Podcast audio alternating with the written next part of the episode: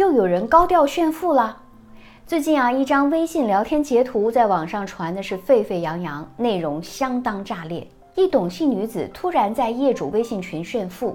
我老公王某斌是南方电网公司广州供电局的一名普通员工，贵族三本进来的，还是正式编，年收入五十万加。我家里在广州有两套房，日子过得可滋润啦。我们家是上流社会人士，可以天天吃香喝辣的。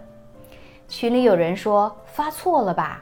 女子称看不惯可以转发，我就是炫富。当被问及为什么要在网上炫富，女子称因为举报丈夫王某的材料没人看啊，举报好几个月了。评论区炸了，网友们说啊，原以为是猎物，没想到是猎人啊，他是懂人性的。我们从举报材料看，女子的丈夫不仅涉及行贿罪，还出轨、家暴以及遗弃妻女等各种罪行。当然，如果不是被逼到无路可退，我想女子也不会使出如此强硬的报复手段。毕竟，她的丈夫锒铛入狱，对她来说那是一点好处都没有。婚姻遭遇背叛，自己的利益被人践踏，很多人的第一反应就是报复对方。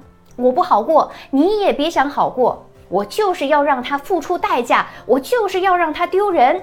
但是，即使是报复，在此之前，我们也要想好要承担的后果。比如，报复之后，你能得到什么样的结果呢？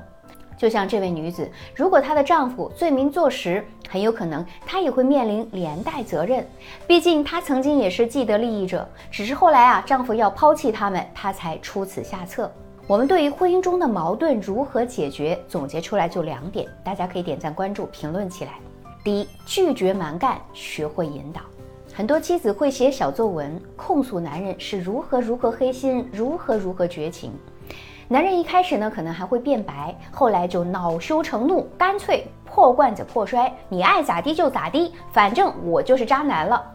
那为什么小三们就能够让男人付出呢？这是因为呀，他们懂得抓住男人的核心利益。人性就是好逸恶劳，就是省力原则。你越是控诉，男人就越觉得哇，做个好人太难，不如干脆耍赖。但是呢，小三是非常善于给男人免责的，善于引导男人内心的善，让他们做好事的成本很低，这样啊就形成了正反馈，男人就越来越想对他负责。那么我们为何不学着去引导，不跟他对着干，留些余地给对方，慢慢的学会掌握主动权？第二，学会向内看，而不是向外求，要相信自己。男人很多时候啊，你说再多都废话都没用，你必须要让他明白，如果他一意孤行，他将会付出什么样的代价，这样才能让他有所收敛。说白了，他们就是欺软怕硬。而面对背叛和伤害，每个人都一样，会觉得委屈，会想要报复，希望在自己不好过的时候，对方同样也不好过，希望将自己所受到的伤害原原本本的还给对方，让对方也感同身受。报复啊，其实是一种挺正常的心理，但最好的报复是什么？是永远不要把自己搭进去。最高明的报复是放下破事儿，远离烂人，是强大自己，让自己过得比从前的时候更加好。我们要相信，离开他，自己能够站起来，并且能够过得更好。最后，小资想说。婚姻中委曲求全换不来对方的感恩，强势控制也得不到对方的爱。